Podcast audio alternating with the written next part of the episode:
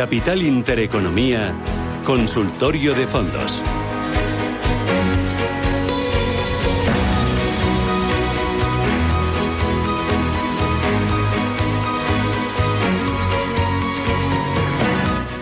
25 minutos, llegamos a las 11 de la mañana, 25 minutos y llegamos a las 10 en Canarias. Esto es Radio Intereconomía y abrimos nuestro consultorio de fondos de inversión. Para participar ya saben que tienen dos caminos, uno el teléfono de WhatsApp 609 22 47 16, 609 22 47 16 y el otro teléfono, el directo para que llamen y nos, nos consulten en directo es el 91 533 18 51. Al otro lado del teléfono tengo a Diego Morales eh, del Departamento de Inversiones de Aspain, 11 Asesores Financieros EAF. Diego, ¿qué tal? Buenos días, bienvenido. ¿Qué tal? Muy buenos días. ¿Qué tal? ¿Cómo, cómo lo llevas? Pues muy bien, ya comenzando el último trimestre del año y ya veré qué tal se comportan los mercados después de este septiembre volátil. Eh, ¿Os estáis poniendo más defensivos a las carteras ante esa volatilidad? Eh, lo cierto es que, no, que en agosto eh, no redujimos eh, posición en cuanto a renta variable y en septiembre, bueno, sí que hemos eh, acusado estas caídas, pero también han servido para tomar de nuevo posiciones en, bueno, en valores y en, activos que nosotros considerábamos que, que pueden seguir aportando valor y que han entrado en de nuevo en señales de compra. ¿En qué eh, activos eh, habéis aumentado valor porque han dado señales de compra? Bueno, pues en, acciones que sobre todo eh, tenemos en cartera desde hace bastante tiempo y que presentan unos fundamentales que nosotros creemos que, que pueden seguir bueno, aportando este, este valor y pueden seguir creciendo. Esto me estoy refiriendo por el lado de, sobre todo, tecnológicas o empresas con un componente más growth que se han visto afectadas de nuevo por el incremento de expectativas de inflación, pero que seguimos pensando que no se, no se van a ver, eh, ver afectadas en, el largo plazo y, han entrado en, precios, como te digo, que son, son atractivos. De nuevo han servido también para tomar posiciones, sobre todo a principio de, mes en, sector eh, financiero, que es un sector que desde hace tiempo nos manteníamos fuera o no creíamos que nos pudiese aportar eh, eh, valor en nuestras carteras y a comienzos de, este año fuimos incorporando eh, peso y, en materias primas que sí que es cierto que ya teníamos peso sobre todo en, nuestras carteras eh, más agresivas y que, bueno que en, agosto volvemos a, incrementar ligeramente un poquito. 91 533 18 51 tengo ya las primeras consultas de los oyentes y empiezo eh, Dice, para el consultorio de fondos, quería que me hablaran del eh, un ETF, un ETF que invierte sobre el MSCI Utilities. Eh, eh, primero, ¿nos puedes explicar, Diego, qué es un ETF? Vale, pues mira, un ETF es un vehículo de inversión como puede ser un, un, un fondo, solo que es lo que conocemos como un fondo cotizado. Esto que quiere decir que cuando invertimos en un fondo de inversión, nosotros invertimos y tomamos como referencia el valor liquidativo, es decir, que durante la jornada o la sesión eh, bursátil ese valor liquidativo del fondo de inversión no varía, es decir, no cotiza, a diferencia del ETF, que nosotros cuando eh, invertimos un ETF podemos seguirlo cuando eh, el mercado siga abierto.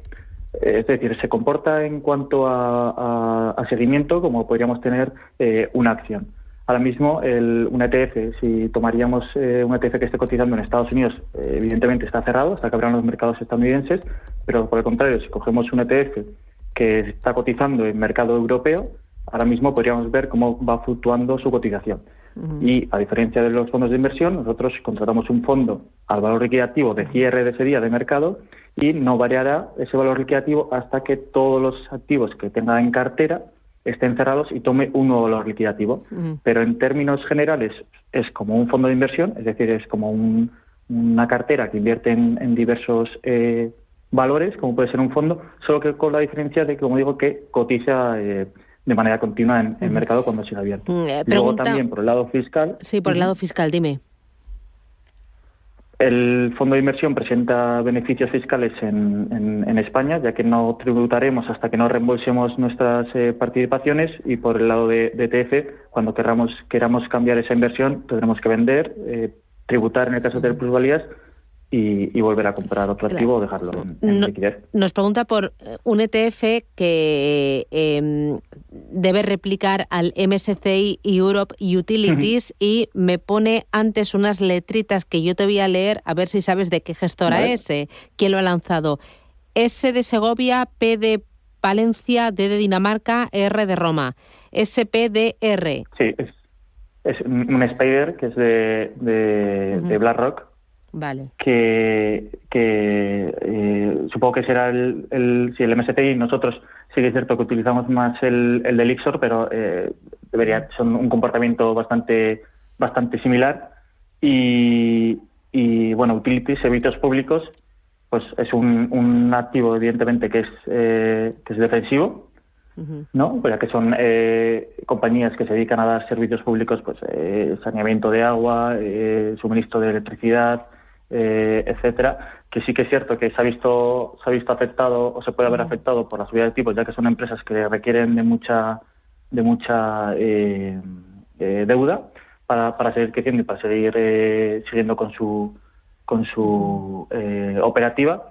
Pero bueno, si queremos tener este este este activo en nuestra cartera para posicionar un poco esa parte más defensiva, pues puede ser un activo que evidentemente pues nos puede aportar eh, eh, valor. Eh, cuando estás perdiendo mucho, ¿es mejor vender y a otra cosa mariposa o es mejor aguantar o de qué depende? Y luego, ¿cómo es que está perdiendo, que dice este oyente que está perdiendo cuando las utilities están subiendo? Bueno, porque al final la, composición de cartera de, de un ETF del MSCI al final es una cartera muy grande, muy diversificada y hay que atender también a cuáles son sus mayores posiciones todas las utilities del mercado ahora mismo no, no, no están subiendo. Por eso nosotros, eh, en el caso de elegir una gestión eh, más, o elegimos una gestión más activa, por eso acudimos más a, lo que sería un fondo de inversión, que podemos contar con esa mano del, del, gestor, ¿no? Y esa selección en un MSCI que, como te digo, engloba pues un universo muy, muy, muy grande. Vale. y la pregunta de si... sí. No, la pregunta de si vendemos cuando perdemos, pues hay que tener en cuenta, pues eh, como, como decimos siempre, pues el horizonte temporal que tengamos, el coste de oportunidad, eh, hay que tener en cuenta muchos factores, pero no debería ser un factor primordial. Claro, otro de los oyentes dice, me gustaría que el analista me dijera si es momento para entrar en fondos de medianas empresas y si es así le agradecería que me diera el nombre de algunos de ellos. Mira, pues ah, justamente eh, estamos teniendo contacto o retomando otra vez contacto por, eh, como te decía al principio del, nuevo trimestre, con, con, gestoras y sí que se sí que se mantienen muy positivos y por nuestra parte también eh, en cuanto a la inversión en, medianas y, pequeñas compañías tanto en Estados Unidos como, como en Europa. Al final es un espectro, es un nicho de mercado que, que bueno que está por así decirlo menos seguido, menos estudiado y presenta más oportunidades de inversión ya que, por decirlo de alguna manera, es menos eficiente en el, en el punto de, encontrar eh, de, encontrar buenos precios, ¿no? Son al final acciones que son menos seguidas y hay más oportunidades de inversión. Nosotros, en cuanto a pequeñas y medianas compañías, en, en Europa, por el lado de Europa, solemos eh, eh, utilizar o recomendar el, el Grupo Marenir y el, el Lombia, que es un equipo gestor relativamente nuevo una gestora relativamente nueva, que es un, equipo gestor que, se fueron o, que eh, se separaron, por así decirlo, de, de, Grupama. Y en el caso de, Estados Unidos, nosotros solemos eh, trabajar, pues solemos recomendar el, el Tier US eh, Small Company. Oye, el Lombia tiene tres. Em, algunos más Europa, otros solo más zona euro, otro más mediana. De los tres, ¿con cuál? Bueno, nosotros trabajamos, ya te digo, nosotros trabajamos con los tres. Eh, al final elegir uno entre los tres, pues eh, dependientemente de, dependerá de, lo que de los que estés buscando, pero los tres están teniendo un comportamiento y sobre todo este año que está siendo realmente bueno. Tampoco me podría quedar con, uno en concreto, sino que los tres son son que podríamos recomendar sin ningún, sin ningún problema. Vale. Eh, mira, voy con otro de los oyentes. La verdad es que están bastante animados por, por WhatsApp. Dice, buenos días, le agradecería que me dijera un fondo que pueda hacerlo bien en este escenario de inflación con crecimiento y otro con inflación con decrecimiento de la economía. Gracias. O sea, con Bueno, inflación pues, con, sí. sí, con recesión. Sí, con, este- con esta inflación. Pues eh, empezando por el último, si la inflación, si las tensiones eh, eh, inflacionistas eh, continúan, eh, claramente, eh, o como estamos viendo, cuando incrementan las expectativas de inflación, lo que está haciendo bien es eh, energía y, materiales básicos o, commodities. Por ese, por ese lado, eh, nosotros, si nos queremos enfocar más a, un, a, un, a energía como tal, utilizamos o solemos recomendar un fondo de BlackRock, el World Energy, y en el caso de, commodities, utilizamos bien uno de Bontobel o de Trinidad, que lo están haciendo bastante bien y que son al final materias primas diversificadas.